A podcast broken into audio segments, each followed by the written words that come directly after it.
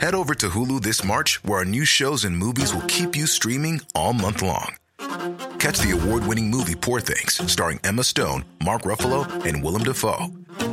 Check out the new documentary, Freaknik The Wildest Party Never Told, about the iconic Atlanta Street Party. And don't miss FX's Shogun, a reimagining of the epic tale, starring Anna Sawai. So, what are you waiting for? Go stream something new on Hulu.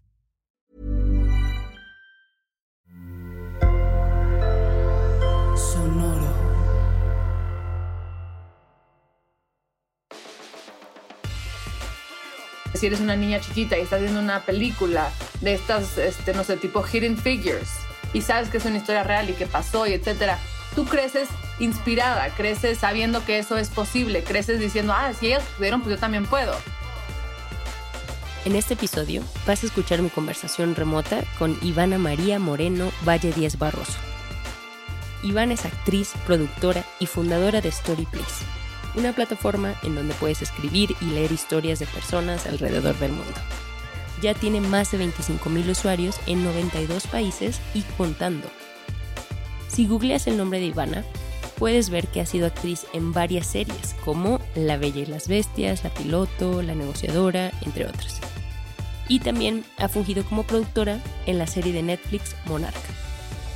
Vas a descubrir que recientemente HBO Estados Unidos le compró hacer una serie sobre la periodista italiana Oriana Falacci.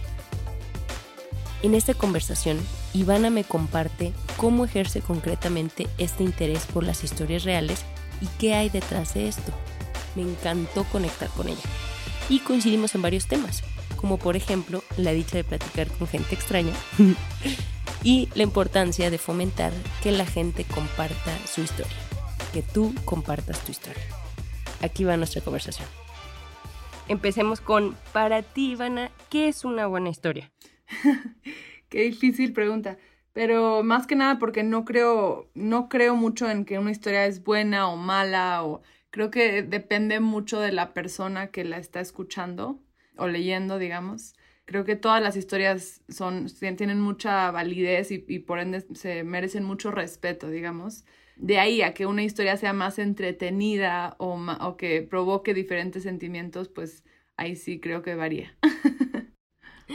Ok, entonces una buena historia para ti es cualquier historia, porque todas las historias son dignas de contarse, ¿no? Sí, o sea, yo creo que una buena historia para mí personalmente es una historia que me hace que me hace pensar o aprender algo nuevo o que me deja con curiosidad de algo. ¿Y por qué crees que es importante contar historias? Yo creo que las historias tienen el poder de verdaderamente cambiar el mundo de muchas maneras y que es un, es un elemento que todos tenemos a nuestra disposición como seres humanos.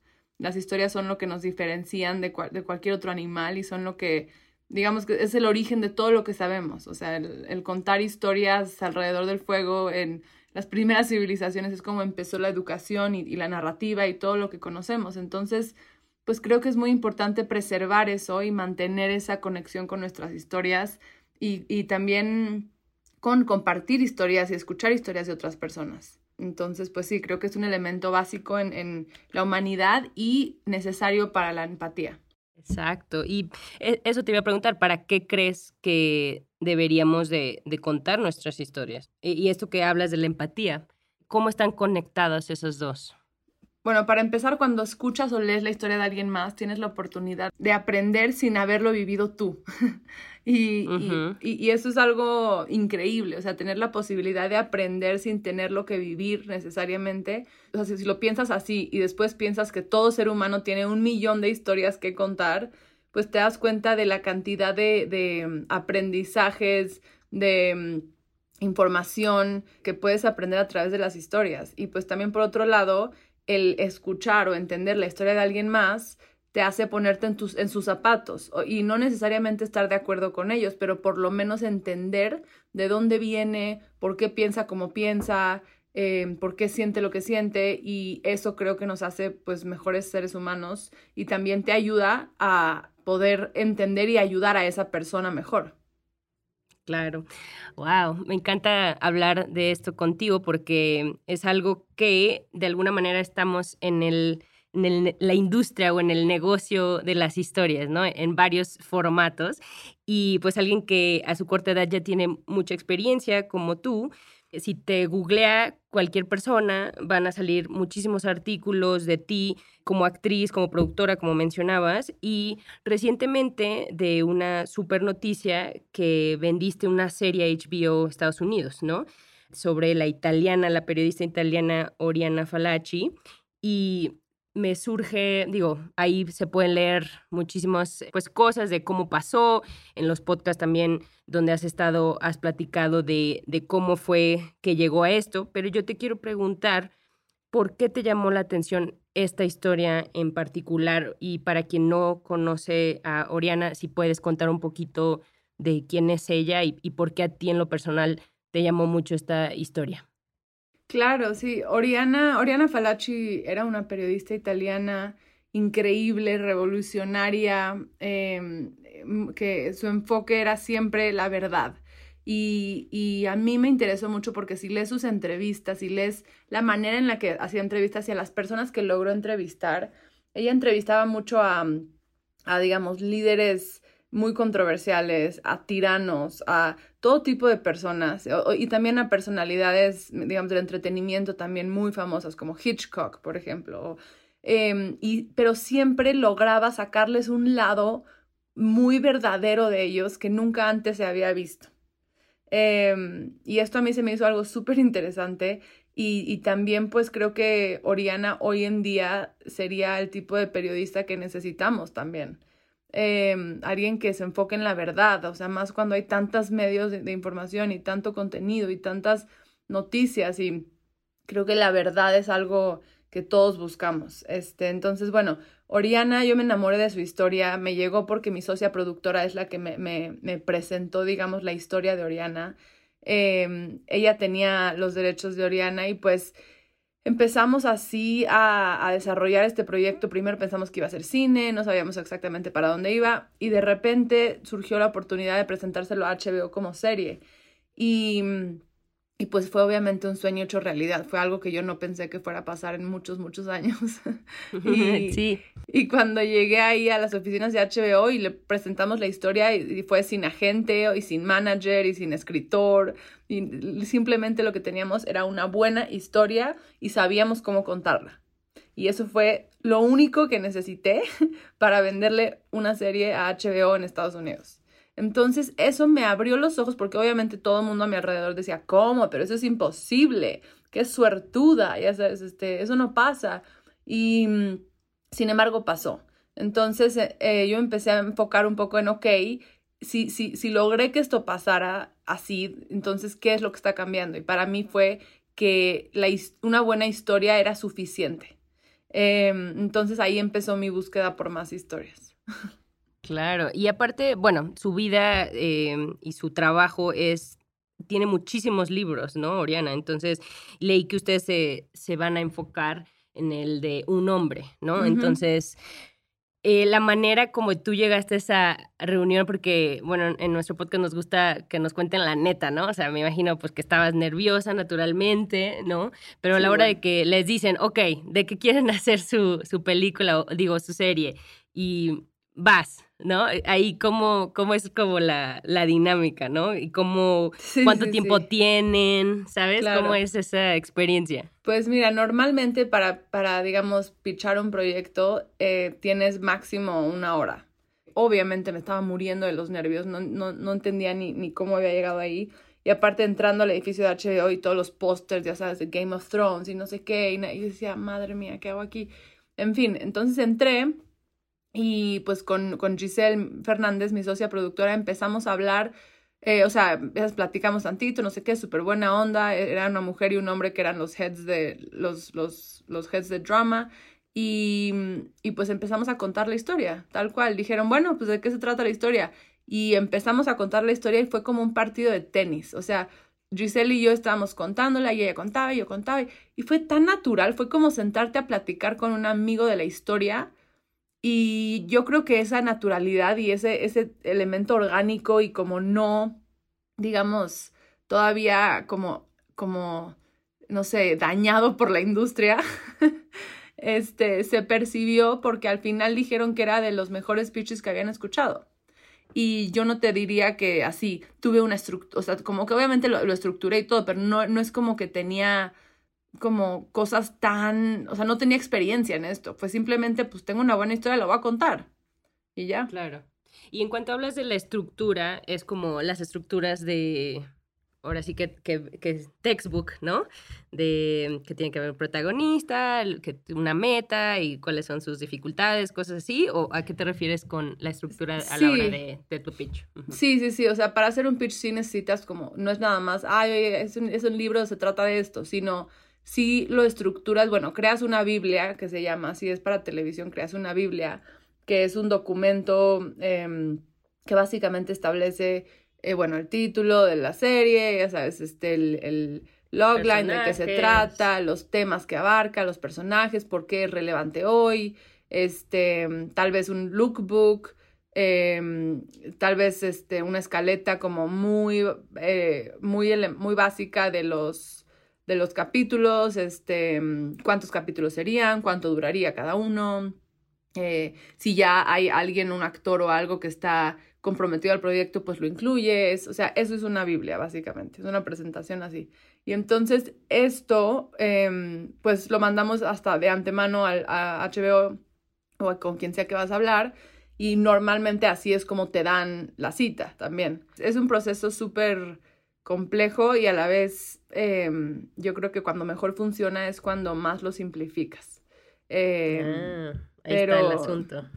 sí, te digo, o sea, yo, yo, yo siento que conté la historia y me la sabía tan bien, eso sí, o sea, me sabía la historia tan, pero tan, pero tan bien que fue muy divertido y fue muy fácil y no estaba, no tenía notas, ya sabes, como que fue contarlo, platicarlo. Em, pero sí creo que el, también el saber contar historias es, saber contar historias de manera entretenida es algo que sí se tiene que practicar a veces. Claro, sí. Em, oye, y bueno, una mencionas Giselle Fernández, tu socia, que me llamó la atención de cómo se llegaron a conocer eh, porque tú narras en un, eh, o bueno, cuentas en uno de los podcasts que estuviste teniendo cafés o reuniones de lunch o conociendo a gente extraña, así tal cual con el objetivo de simplemente conocerlas, ¿no? Y platicar. Y hay un productor de Hollywood muy famoso que se llama Brian Grazer que también hace eso, ¿no? Y tiene un libro sobre, sobre eso, de la importancia de conocer gente y así, ¿no? Entonces me llamó mucho la atención qué padre que de esa manera conociste a tu socia y que, ¿no? Como que, cuáles son las, los pasos antes de o cuál es la historia detrás de la historia, ¿no? Entonces se me hizo súper padre que, que hicieras eso y todavía lo haces. Sí, yo soy muy creyente en conocer a gente simplemente por conocer a gente. Em, y creo que muy pocas personas lo hacen, la verdad. Este, siento que siempre, como que estamos ya acostumbrados a que si vas a ver a alguien o te vas a juntar con alguien o vas a Em, no sé, hablar con alguien es por una, porque tienen algo en específico que este, solucionar o un deal que quieres o estás pidiéndole algo o te están pidiendo algo. Y como que eso también, em, pues creo que regresa otra vez a lo de contar historias, escuchar historias y abrirte a eso, porque yo cuando llegué a Los Ángeles, pues en realidad no conocía a, mucha gente, definitivamente no conocía gente de la industria de entretenimiento. Y entonces este, mm, pues eso, como que dije, voy a empezar a conocer a gente. Y cuando alguien me, cuando alguien me decía, y todavía cuando alguien me dice, oye, deberías de conocer a tal y tal persona, o me recuerdas a esta amiga mía que tal, les digo, ah, pues conéctanos. Y nos conectan y luego, luego les digo, ay, vamos por un café o no sé, hagamos un FaceTime, una llamada o algo. Y a al principio, y creo que a veces todavía, o sea, sigue siendo incómodo, porque al final del día, pues, te digo, la gente no está acostumbrada. Normalmente cuando veía a alguien, inmediatamente mucha gente me decía, bueno, ¿y en qué te puedo ayudar? decía, es que, en, pues no sé, o sea, ya veremos, pero no, no, no, nada, nada más te, platicar, cuéntame una historia. Y, y se sacan de onda muy cañón y como que eh, todavía me pasa que, que no lo creen al principio, ya sabes, como que dicen, ay, no, nadie hace eso, mucho menos en Los Ángeles. Eh, y, y, pues sí, cuando se dan cuenta que en realidad no quería nada, cuando acaba la conversación le digo, bueno, pues qué lindo conocerte, este, que estés bien. Y como que dicen, ¿cómo? No me pidió nada. eh, de ahí surgen las mejores relaciones, yo creo. Ahorita que mencionas que cuando fuiste a Hollywood pues, no conocías a nadie o así, ¿no? Entonces ahí diste un paso, ¿no? El, camino a la aventura, ¿no? De, de vas y te diste cuenta de algo. Y siento que algo profundo cambió adentro de ti. No sé, esa es la impresión que me da, pero ¿me puedes contar qué es lo que sentiste? Como que siento que dentro de ti dijiste, ¿cuál va a ser mi rol en este, en este mundo? ¿No? Que es enorme, que es, eh, no sé, mil cosas, ¿no? Pero cuéntame un poquito de eso. Sí, siento que me, que me sigo haciendo esa pregunta todos los días. Em, pero, pero sí, o sea, yo, yo, yo cuando llegué a Los Ángeles, pues mira, en un principio yo me fui a los 15 años de México. Em, me fui a Suiza tres años a estudiar y de ahí me fui a Boston a estudiar cuatro años y estuve en la universidad allá y de ahí me gradué y me fui a Los Ángeles directo. Y la razón por la que me fui a Los Ángeles eh, que confundió tal vez a muchas personas que decían, pues, ¿por qué no se vino a México y, y trabajó con sus hermanos? O no sé. Em, la razón para mí fueron muchas. Uno, eh, la calidad de vida para mí tiene mucho que ver con la seguridad y con poder caminar en las calles sin preocupaciones, caminar a mi perro en las noches sin preocuparme. Eh, desafortunadamente no encontré eso en México. Em, entonces, pues eso fue una de las cosas que una vez que me fui me costó regresar. Y por otro lado, en el mundo del entretenimiento en México, eh, en ese entonces, yo sentía que la historia era prioridad número 20. O sea, no, que, que por más que hay, mucho talento, hay muchas ganas, em, justamente por el tema de distribución, en México como que todavía estaba muy atorado eso y muy, este, pues eso, muy manipulado.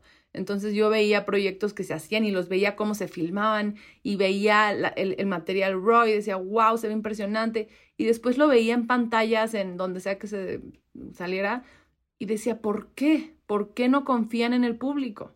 O sea, ¿por qué no confían en la inteligencia del público? ¿Me entiendes? Entonces, a mí me, dolía mucho ver cómo historias se destruían en el proceso, digamos, de negocio del entretenimiento. Y este, entonces yo quería intentar irme a Los Ángeles y que era un mundo en el que yo pensaba que la historia sí era una prioridad y que sí confiaban en, el público, que obviamente había mucha más oportunidad eh, creativamente, digamos, hablando de, de libertad creativa. Y entonces yo, cuando llegué allá, yo pensé que iba solamente a actuar o sea, estoy hablando solamente de un punto de vista de actuación en un principio. y, y, yo llegué ahí y quería, me, me, decían, necesitas un reel. Yo decía, ¿qué es un reel? Y me, y me decían, bueno, pues es, es, es, como una colección de material que has hecho. Y le digo, pero, no he trabajado. Me decían, sí, pero necesitas un reel para trabajar. Y yo, pero ¿cómo va a O sea, como que era como el huevo y la gallina, ya sabes, decía, ¿cómo voy a tener un reel si no he trabajado y no puedo trabajar si no tengo un reel?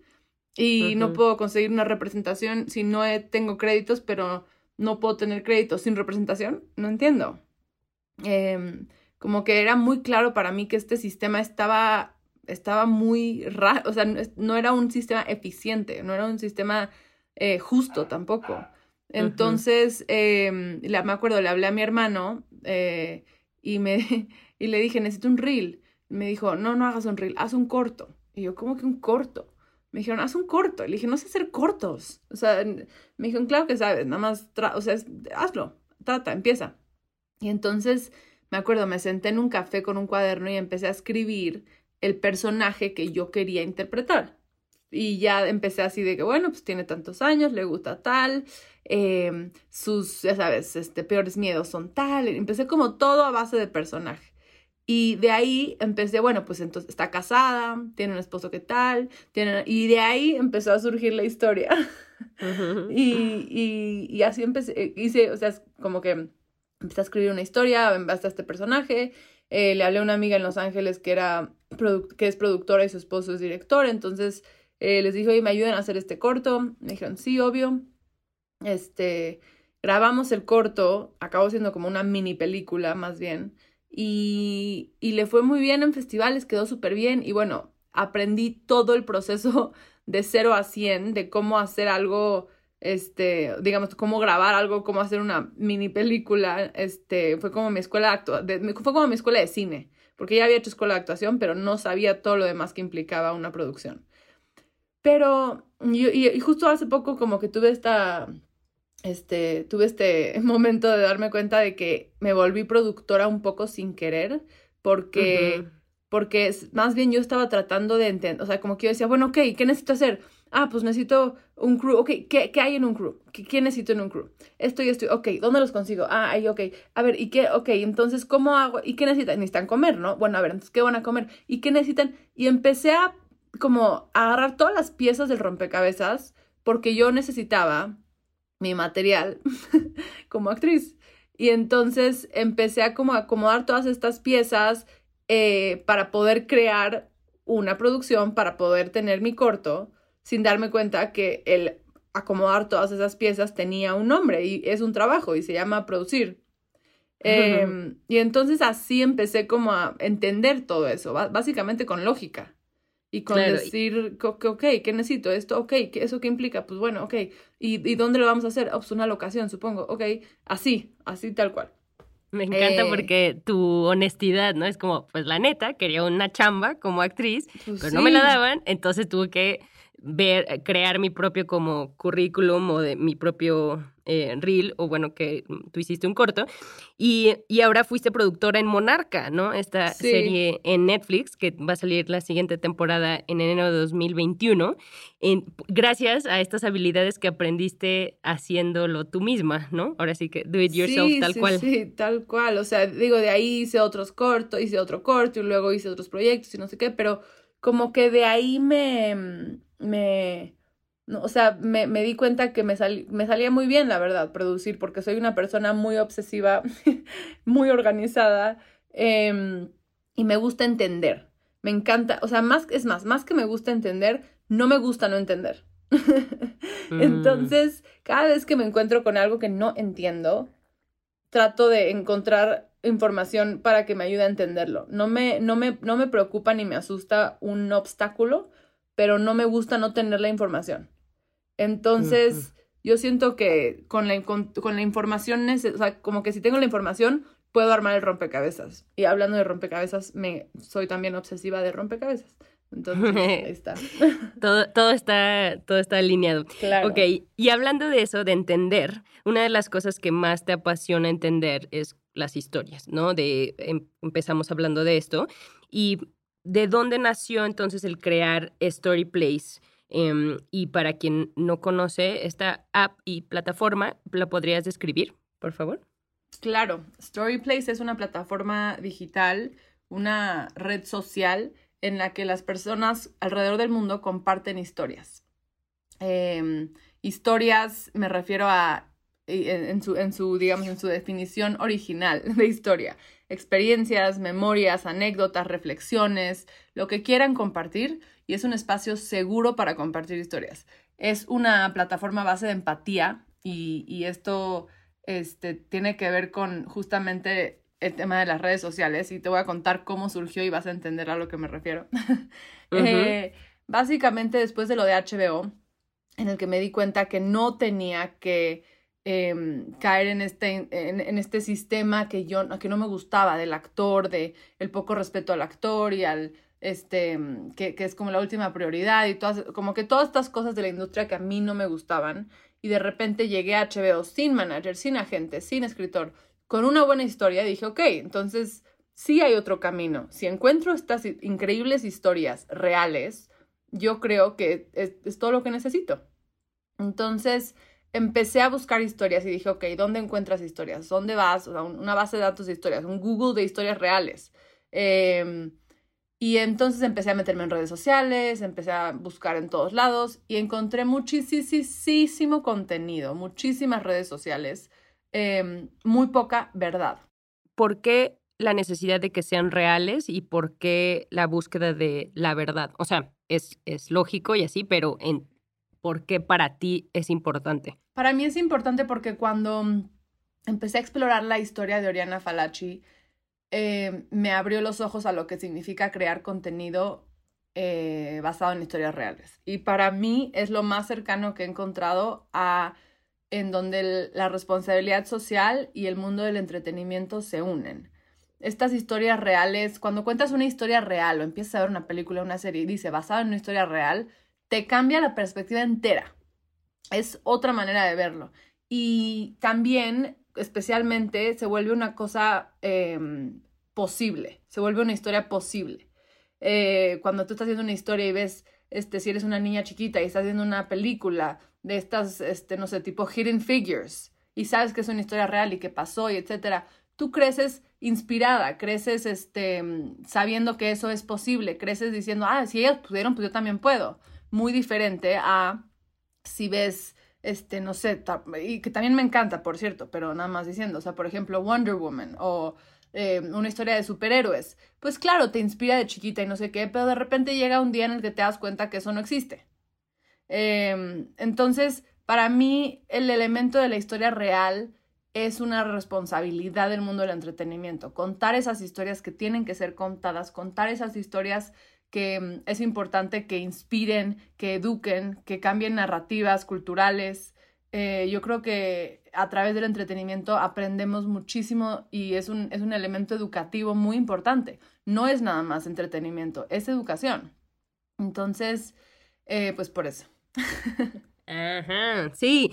Entonces, eh, buscando historias reales, te diste cuenta que la gente dice, ah, ¿dónde están las historias que todo el mundo está contando día a día? Pues en redes sociales. Y el estar en redes sociales es súper abrumador, ¿no? Hay muchísimas historias y aunque sean reales, pues las editamos, ¿no? Entonces. Claro, y eso es lo que em, te digo, o sea, tantas redes sociales, tanto contenido y tan poca verdad. Y de repente yo decía, bueno, ok, o sea, para empezar, la definición de historia es un video que dura 24 horas ya no existe la historia narrativa. Tú le preguntas a un adolescente, cuéntame una historia, y no piensan en, mm, ¿de qué te cuento? No, piensan en, ah, o sea, o, comparte una historia, ¿me entiendes? Y inmediatamente piensan en, en estos Insta Stories, Snapchat Stories, Facebook Stories, en fin. De ahí también em, el elemento de por qué yo decía, ¿por qué, ¿por qué siendo una plataforma digital que conecta a tantas personas en el mundo, Instagram, Twitter, Facebook, ¿por qué hay tan poca verdad? Y me di cuenta que tenía mucho que ver con que, uno, con el elemento de competencia, con el hecho de que estas redes están creadas, y digo, no sé si viste The Social Dilemma, pero habla de esto totalmente. Eh, es un documental de Netflix buenísimo. Em, pero habla de este tema de que eh, cuántos likes tienes, cuántos followers tienes, este, quién, qué, qué, qué comentarios te pusieron, que no sé qué, o sea, todo este como estatus y, mm, y, jerarquía y competencia entre, entre personas y entre usuarios y también como que crea esta idea de que no se trata de comparte quién eres, sino comparte quien quieres que crean que eres. Y, y, eso es muy dañino, muy dañino, no solo para la persona que lo está compartiendo, o sea, porque, porque también se vuelve un tema de salud mental muy serio para la persona que empieza a vivir una otra realidad virtual, tal cual, eh, a través de sus redes, cuando, no, cuando compartes todas estas cosas, pero en realidad no, no estás compartiendo mucha verdad. Y también del otro lado de la moneda, pues tienes a todas estas personas que están viendo este contenido pensando que es la realidad, muchas de ellas, y, y pues entonces regresamos a lo mismo de, eh, de perseguir, digamos, realidades inalcanzables. Tú ves estas fotos editadas y demás y dices, ¿por qué no me veo yo así? Ay, me voy, a, voy, a, voy a dejar de comer o voy a eh, hacer ejercicio hasta que me vea así o voy a, mm, no sé, voy a hacer cualquier cosa y no te das cuenta que nunca va a ser así porque son cosas editadas, hay muchísimos filtros, es una realidad filtrada total. Eh, no estoy diciendo que el 100% de las personas, obviamente hay personas que lo usarán diferente, pero son muy pocas. Y las que sí se atreven a enseñar vulnerabilidad y realidad en sus redes, muchas veces son criticadas. Em, porque justo no, es, no, es, no son espacios seguros. Entonces, en fin, yo dije, ok, entonces, si no existe esta cosa que estoy buscando para encontrar historias, vamos a crearla. ¿Qué tiene que pasar? Pues bueno, estas cosas tienen que cambiar. No puede haber este tema de competencia no puede haber este tema de, em, de que no sea un espacio seguro. Ok, ¿cómo hacemos eso? Pues bueno, a ver, ¿de qué sirven los likes? Pues bueno, de que, de que interactúes con gente. ¿De qué te sirve ver el número de likes de alguien más? No, pues de compararte. Punto. O sea, y entonces empecé a crear todos estos aspectos de Story Place, por ejemplo, em, en Story Place puedes compartir historias, obviamente, pero es un espacio seguro. ¿Qué significa? No puedes ver los números de likes ni de seguidores de nadie más más que los tuyos. Em, hay una regla en Storyplace que es separa leer y estar de acuerdo. Si no tienes nada bueno que decir, no lo digas, todo bien. Y, o sea, como cosas así, no, no usamos cosas como la mejor historia del mes o cosas así, te digo, o sea, palabras jerárquicas no usamos ese tipo de o absolutas, ¿no? Yo también estoy como que en contra de eso, de que digo, no puedo. Antes como que sí podía decir, es la mejor, lo mejor, pero ahorita el mundo es tan relativo y como dices, todo el mundo tenemos una historia y, y dignas de contar, ¿no? Entonces es lo que estás diciendo, me encanta, es súper importante. Y entonces creaste eh, Story Place y ahí tuviste también que hacer un pitch, me imagino, ¿no? Para obtener... Em, financiamiento o para crearlo tal cual o simplemente contrataste programadores, programadoras o cómo fue eso? Nada de esto fue simplemente. eh, no, Storyplace ha sido toda una aventura. Yo no tenía ni idea de nada del mundo del entretenimiento. Es, digo, del entretenimiento de la tecnología. eh, no, no, no conocía muy bien el mundo de la tecnología y y por más que me considero tecnológicamente apta, no entendía lo que implicaba crear una plataforma. Em, pero entonces agarré un pedazo de papel, otra vez, metiendo lógica. O sea, de verdad que yo soy muy creyente en eso, de, de, de no tienes que entenderlo todo, simplemente rompe, como que rómpelo en pedazos lógicos del rompecabezas. Entonces agarré un pedazo de papel y dije, bueno, a ver, ¿cómo se vería? Pues bueno, es una app. Entonces, es en, la forma es como un rectángulo ahí raro, largo, como del celular. Hice, dibujé este, esta pantalla de celular, empecé a poner ahí los botoncitos que abría. Dije, bueno, pues eh, supongo que lo abres y pues, ¿qué verías? O sea, yo pensando como usuario, ¿qué quisiera ver? Pues las nuevas, las historias más nuevas, este, mm, historias por tema. Eh, como que empecé así a dibujarlo tal cual con un lápiz bueno, y si le picas aquí, ¿a dónde te llevaría? No, pues a esta pantalla, donde verías esto y esto y esto, y a esta pantalla. Y acabé con, no te puedo explicar la cantidad de papeles y dibujos. Y dije, bueno, ¿y ahora qué? ¿Quién hace esto en, en esto de mi celular? Em, y me metí a Facebook, me acuerdo, y puse, oigan, ¿quién Me dijeron todos, un desarrollador. Y dije, bueno, me metí dije, ¿quién conoce desarrolladores? Empezaron a taguear a mi gente. Em, empecé a contactar a personas. Conocí a muchísimos desarrolladores que no, no eran los correctos. Eh, por decirlo así. Eh, em, acabé también gastando mucho dinero tratando de ahorrar dinero eh, y entendiendo qué, o sea, qué hace un desarrollador mejor o peor que otro. O sea, ¿cómo, vas cómo voy a saber esto? Pues bueno, yo aprendí, yo aprendí con lecciones muy dolorosas y muy caras, pero...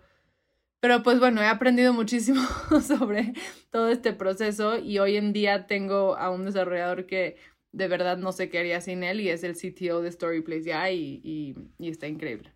Ah, oye, me da risa porque cuando estás contando hasta se te fue el aire así de... Y luego... No, es que de, verdad, o sea, te digo algo, mucha gente, porque ya hoy en día que pues ya tengo como experiencia con, con este tema, especialmente durante la pandemia, mucha gente se me acercaba y me decía, oye, necesito una app, muchísima. Y y yo decía, ok. Y luego me empecé a dar cuenta que la mayoría de la gente que me decía necesito una app, no necesitaba una app, necesitaba digitalizar un, un elemento de su empresa. ya sea un website, sea e-commerce, sea una cuenta de Instagram, no sé. No necesariamente una app. Y luego, las que, los que tal vez sí necesitaban una app, la mitad de ellos no estaban dispuestos a lo que implicaba ni de costos ni de trabajo. Eh, y los otros, pues sí, y los he ayudado. pero, pero mucha Te volviste consultora. consultora de... hecho, empecé como a, empecé a hacer consultoría para personas que quieren apps, básicamente, o que quieren plataformas. Pero, pero, y, y te digo algo, es algo que yo hubiera dado lo que fuera por tener. Porque... Te das cuenta de las oportunidades de trabajo también ahí, ¿no? Dices, no, totalmente, totalmente. Oye, ¿y por qué Storyplace es una app? If you thought the only way to get a more defined jawline with natural looking results was through surgery, think again. Juvederm Volux XC is a non surgical injectable gel filler that improves moderate to severe loss of jawline definition and can help you achieve natural looking results with little downtime. Even better, this improved definition lasts up to one year with optimal treatment. No maintenance required. Improve jawline definition for a smooth, sculpted look with Juvederm Volux XC. For important safety information and to find a licensed specialist, visit juvederm.com. That's J U V E D E R M.com. Not for people with severe allergic reactions, allergies to lidocaine, or the proteins used in Juvederm. Common side effects include injection site redness, swelling, pain, tenderness, firmness, lumps, bumps, bruising, discoloration, or itching. There's a risk of unintentional injection into a blood vessel, which can cause vision abnormalities, blindness, stroke, temporary scabs, or scarring. Talk to a licensed specialist to find out if it's right for you. Pues empezó siendo app, ahorita ya es website y app. Y la verdad, a mí me. Yo entro más en el web. Bueno, depende, depende de dónde esté. Pero, por ejemplo, si voy a escribir algo, pues prefiero escribirlo en la computadora. Em, si estoy leyendo, pues varía. Si está, o sea, pero Storyplace empezó como app por lo mismo, porque todos pensamos que la app es la solución. O sea, creo que si hoy lo hubiera, si, si hoy lo, lo, haría desde cero, no necesariamente empezaría haciendo app. Em, pero bueno, empezó siendo app y, y, pues eso, o sea, lo lancé sin saber muy bien qué esperar, empezó a crecer mucho, empezó a crecer a través del mundo, que esto es algo de, de, de los apps y la tecnología que es súper interesante, o sea, muy rápidamente estábamos en, no sé, 30 países, 40 países, y yo decía, ¿qué está pasando? ¿Cómo se entera? Oye, Ivana, y justo eso te iba a preguntar, ¿cómo, le, ¿cómo se hace para dar a conocer una app, ¿no? O para crecerla. Me imagino que como otros negocios, igual PR, marketing, pero esto que dices de en varios países que dices, bueno, a lo mejor yo pagué una agencia de PR en, no sé, en España, pero ¿cómo es que surgió en, no sé, en Polonia o algo así? Claro, claro. Pues la verdad que sigue siendo un misterio en gran parte, pero, o sea, porque sí hay gente de que, o sea, por ejemplo, tenemos embajadoras de Storyplace y hay 32 embajadoras y hay embajadora en Filipinas, en, este, en Dinamarca, en Australia, en, o sea, en lugares que yo digo, ¿cómo? Y llegó Storyplace ahí al grado que quiere ser embajadora. este, y, y sigo sin, sin tener una gran respuesta, pero creo que pues eso sí, las redes sociales creo que ayudan mucho porque pues es un, es, son, son como países universales. este, lo que Oye, subas pero... puede ver quien sea en el mundo. Ajá, pero a lo que me refiero también es tú intencionalmente, ¿qué hiciste para darlo a conocer? Pues para empezar, eh, yo no tenía dinero para marketing para nada. Entonces pedí muchísimos favores a todas las personas que yo conocía que tenían redes sociales fuertes y, te diré, ¿eh? muy pocas me hicieron caso, pero, pero sí, o sea, como pedirle a gente, oye, comparte esto en tus redes o invita a gente a que esto, que... Y al final del día la gente que entendía Storyplace y que conectaba con Storyplace sí lo hacía. Algunas personas escribían una historia, este, y, y pues así, o sea, tal cual pidiéndole a gente pues que, que, lo hiciera así, o por ejemplo, si yo iba a un lugar y veía a alguien leyendo o escribiendo algo en un café, le decía, oye, pues le daba una tarjetita, mira Storyplace por si te gusta, o sea, tal cual así, muy, muy, mm. muy, muy orgánicamente. Qué padre. Oye, entonces, si te metes a storyplace.com, hay dos, eh, lo puedes hacer en español o en inglés, puedes escribir, puedes leer, como tú dices, y está eh, dividido por temas, ¿no? También hay una como, ¿qué será? Opción que puedes ver las historias en el mapa, lo cual se me hace súper padre, porque puedes ver alrededor de ti cuáles son las historias que se están contando ahí. ¿no? La otra tienes Story Pals, que esa me puedes contar un poquito más, que es básicamente compartir tu historia con alguien eh, extraña, ¿no? Claro, Story Pals es como amigos por correspondencia versión digital. O sea, es es comparte una historia, no es publicarla en la plataforma, sino es escribe una historia, fírmala como quieras y mándala. Y cuando la mandas, te dice en qué parte del mundo aterrizó.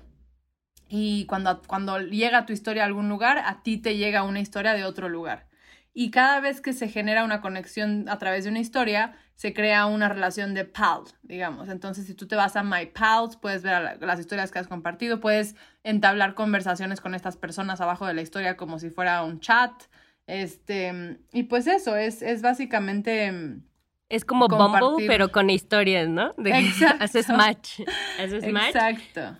Oye, pero cuando dijiste correspondencia me llevó a, o sea, súper nostálgica, ¿no? Cuando, cuando estaban en la guerra y se mandaban historias, ¿no? Enamorados. Sí, pero mira, yo en la escuela de chica tenía amigos por correspondencia y me acuerdo, era lo más, o sea, nada me emocionaba más que y que me llegara una carta de mi amigo o amiga por correspondencia en no sé qué parte del mundo.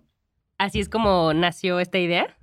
Sí. Por tu eh, eh, sí, y también la verdad que fue idea de mi novio.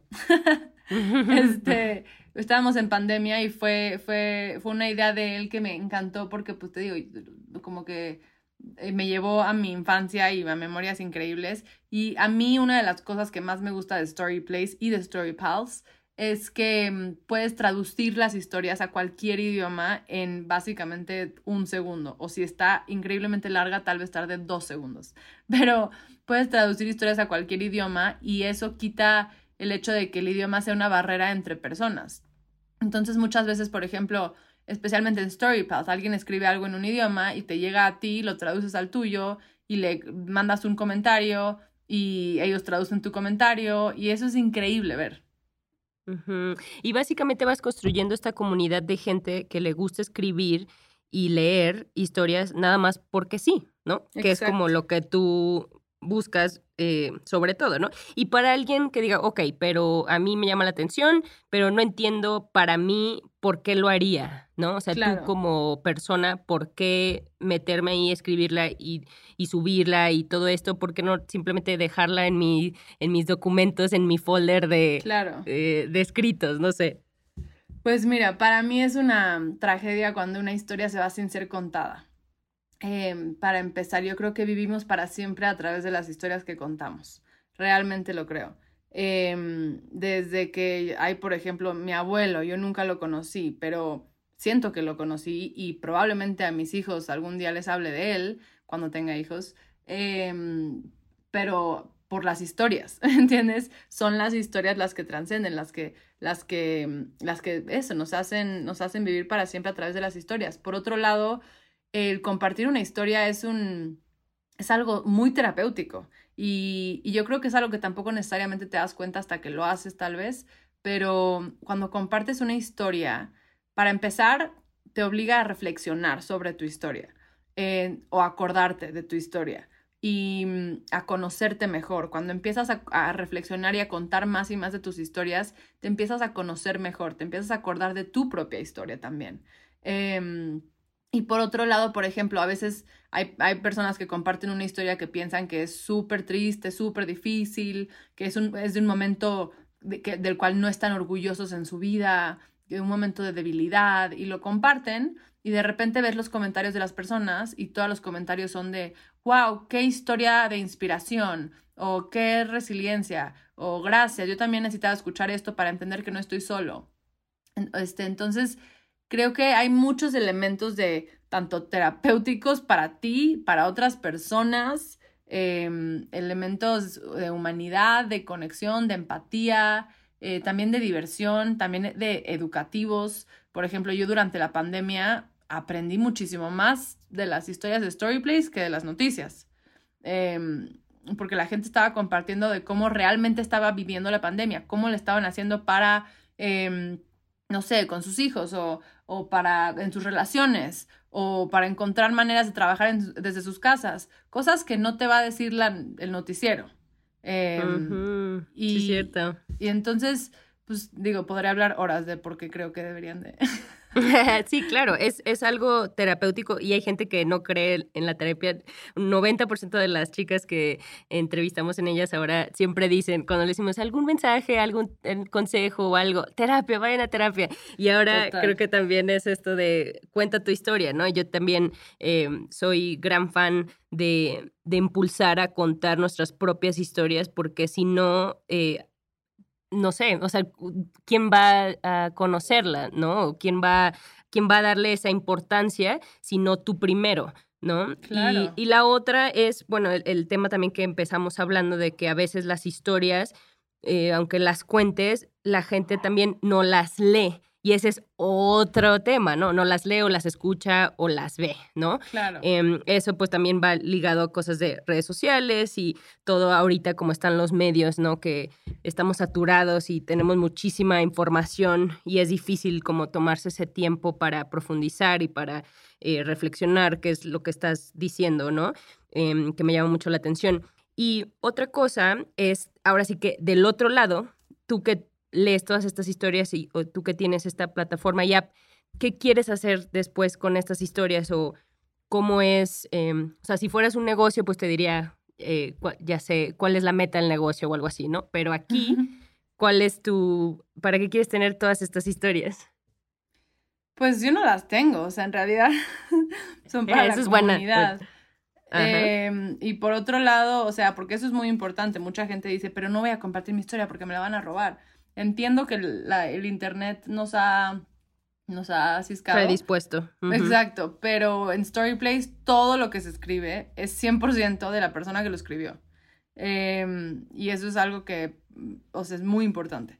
Eh, entonces, pues mira, el ¿por qué? Pues porque creo justamente en todo lo que hemos estado hablando, creo que las historias tienen el poder de hacer de este mundo uno mejor.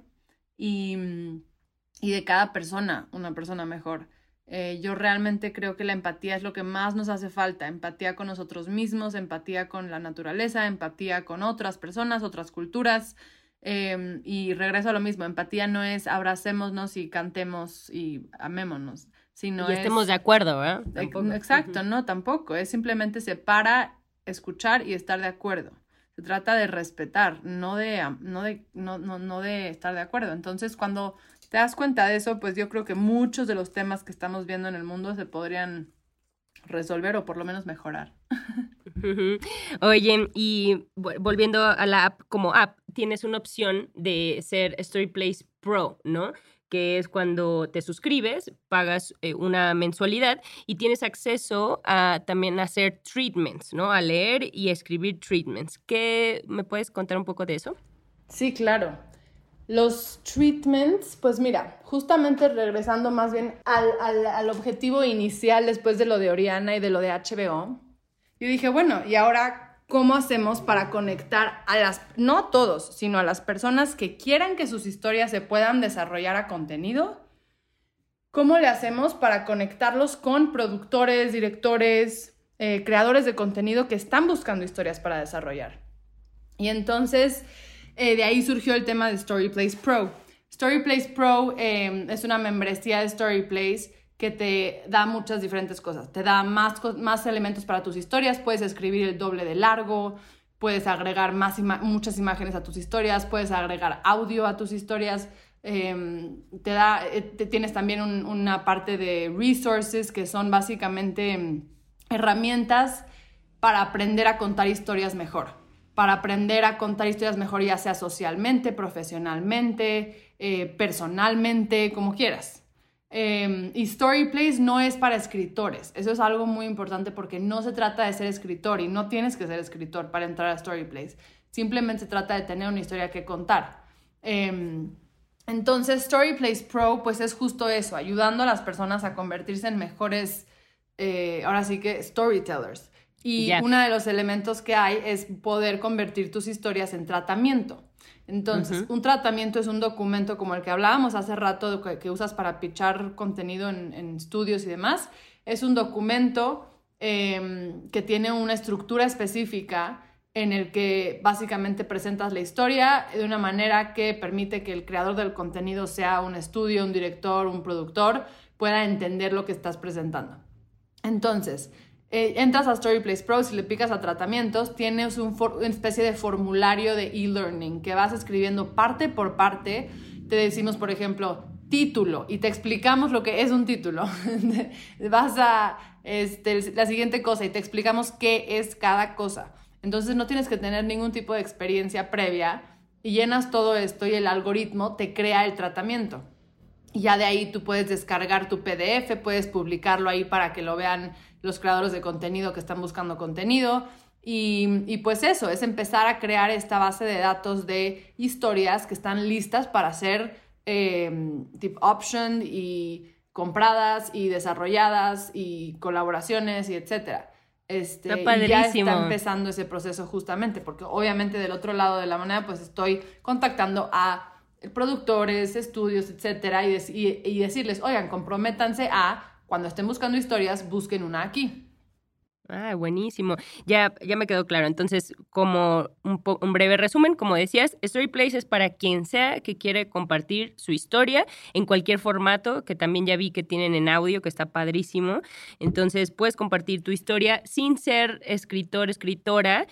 Y si quieres como tomar este tema más en serio o compartir o convertirte en un, una escritora o escritor que, que, vende, o sea, que vive de esto, por así decir, eh, hay recursos y te suscribes a Storyplace Pro para que aprendas cómo o para que vayas subiendo de niveles, ¿no? Como un juego, un videojuego, no sé, y que puedas generar estos treatments que eventualmente se pueden eh, opcionar o vender o, ¿no? Y entonces se me hace padrísimo como esta conexión y este como eh, camino, ¿no? Este journey.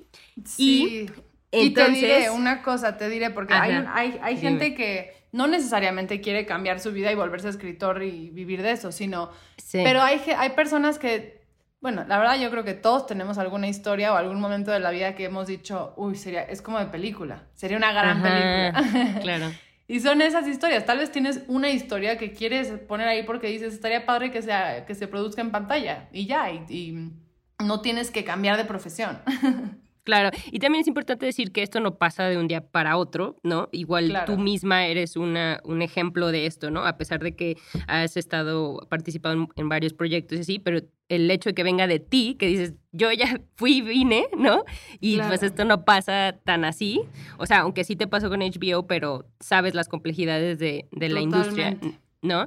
Entonces es, es padre que, estés dando como este, este recurso y, y, a la hora de saciar tu búsqueda también, ¿no? Sí. Y tú que también estás del otro lado, para quien dice, bueno, ya voy a pagar eh, Storyplace Pro, eh, y yo tengo que ser fiel a contar la historia que quiero contar, pero también del lado de, producción, ¿qué están buscando los productores, las productoras que, que tú ves, pues? Porque cada quien es diferente y pues no podemos generalizar, pero ¿tú qué crees que están buscando? O sea, cuando dicen, que estoy buscando una buena historia. Y ahorita hay muchísima gente, o sea, Netflix, Amazon, tenemos mucha demanda de historias, ¿no?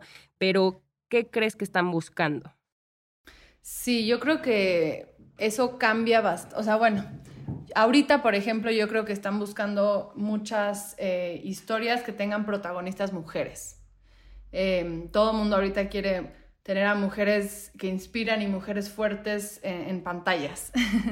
este, eso es algo que definitivamente eh, se habla mucho. Por otro lado, pues el tema de diversidad. Eh, que se me, da mucho gusto que esto sea algo que se esté hablando más y más, pero definitivamente en el mundo, por ejemplo, por lo menos en Estados Unidos, es un tema muy importante. Hoy en día ya no te puedes dar el lujo de, hacer una serie o una película sin tomar en cuenta el elemento de diversidad y de culturas y de, implementar diferentes puntos de vista. Em, también el tema, por ejemplo, a mí uno de los temas que me han hablado mucho recientemente y que de hecho tengo a personas que específicamente están buscando esto, entonces si alguien tiene una historia, mándenla a Storyplace. Eh, es el tema del latino en Estados Unidos, pero las historias no estereotípicas, no de migración, sino de simplemente historias que inspiran de latinos en Estados Unidos. Em, en México también veo mucho, por ejemplo, em, historias, eh, bueno, pues ahorita hicimos un concurso de historias de terror en Storyplace eh, con Lemon Studios justamente y ayer escogimos a la historia ganadora, pero no se ha anunciado. Pero este, había muchísimas historias de terror. Y, ¿Serio? Pues, ¿Como cuántas? Como cientos y cientos y cientos de tratamientos de terror.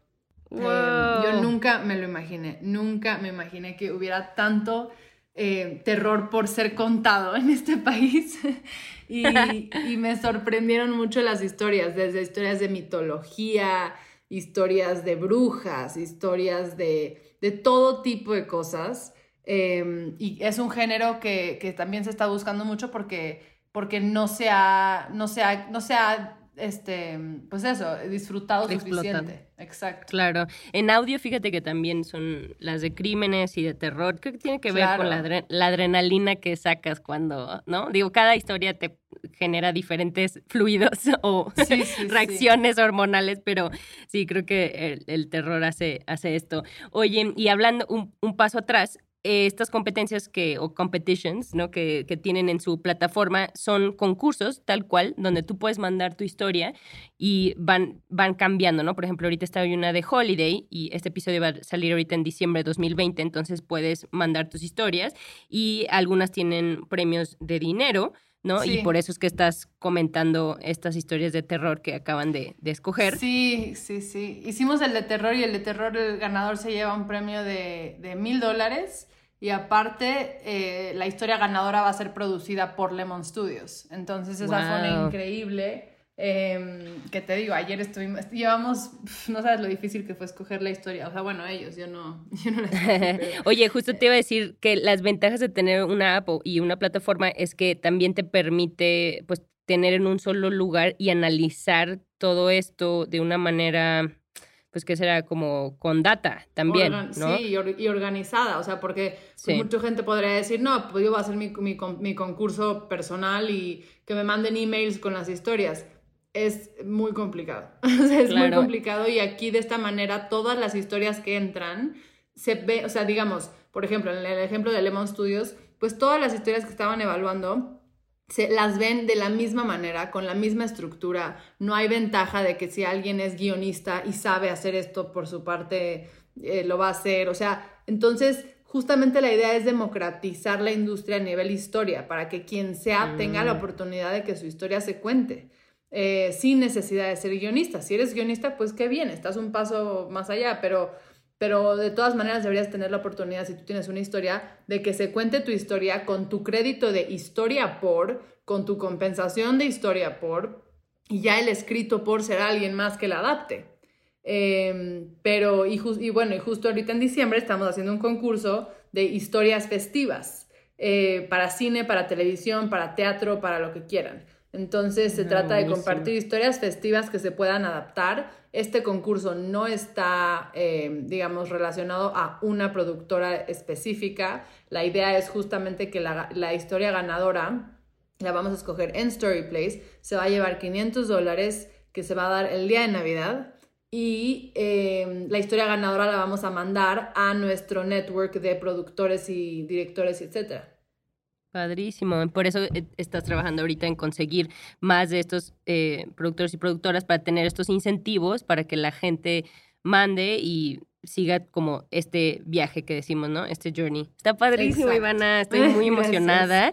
Y también de que la gente que nos escuche, tú que nos estás escuchando, mandes tu historia, ¿no? Y también eh, algo que escuché que 89% de las miembros que están o de las personas que están en Storyplay son mujeres, ¿no? Digo, ha de cambiar, pero háblame un poquito de quién está en Storyplace para que, digo, en un, en un episodio de un podcast dijiste que notas que a veces los hombres tienen estos estigmas sociales, ¿no? De que no compartir las vulnerabilidades, no compartir ciertas cosas, ¿no? Por aparecer por ser más fuertes o eh, no sé. El tema es que también hacer llamado a nuestros compañeros, ¿no? De que cuenten sus historias. Totalmente. Y te voy a decir, en el concurso de terror la mayoría fueron hombres. Y eso fue algo nuevo que nunca había pasado antes. Entonces yo no sé si sea por el género, pero, pero bueno, sí, en Story Place el 89% son mujeres. Em, definitivamente creo que hay un elemento en el que el hombre siente que eh, el simple hecho de reflexionar o sentir es un, e, significa debilidad y que en la cultura en la que vivimos, especialmente en México, la cultura latina en general, eh, tiene este mm, estigma de que el hombre tiene que ser macho y fuerte y no sentir y no llorar y no tener problemas de salud mental mucho menos. Y eso es una tontería porque la salud mental no discrimina. Entonces, mm. em, pues a mí se me hace muy importante que más hombres se, animen a, no solamente a compartir historias, sino a romper con ese estigma, porque yo creo que ahí van a empezar a haber muchos cambios en nuestros países.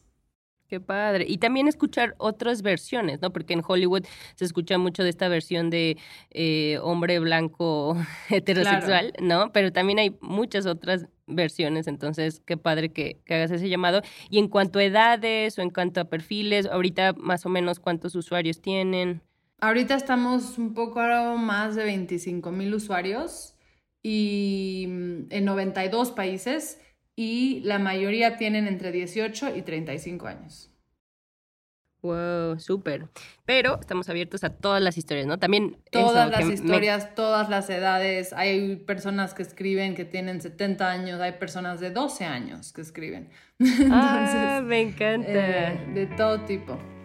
Muy bien. Ay, Ivana, pues qué, qué gusto conectar contigo, conocer que existe esta opción de, de Story Place y conocerte a ti como persona, ¿no? Ver cómo, cómo procesas el mundo y cómo quieres compartir y cómo quieres crear esta comunidad. Y pues muchísimas gracias. No sé si tengas algún último mensaje al universo, aparte de todos los que ya nos dejaste. Pues eso, que, que compartan historias y que más que compartan historias, em, que se atrevan a sentarse algún día a escuchar la historia de un desconocido. Gracias por escuchar Ellas Ahora. Suscríbete a nuestro podcast en todas las aplicaciones donde escuchas los episodios y regálanos un review en iTunes. Queremos saber de ti.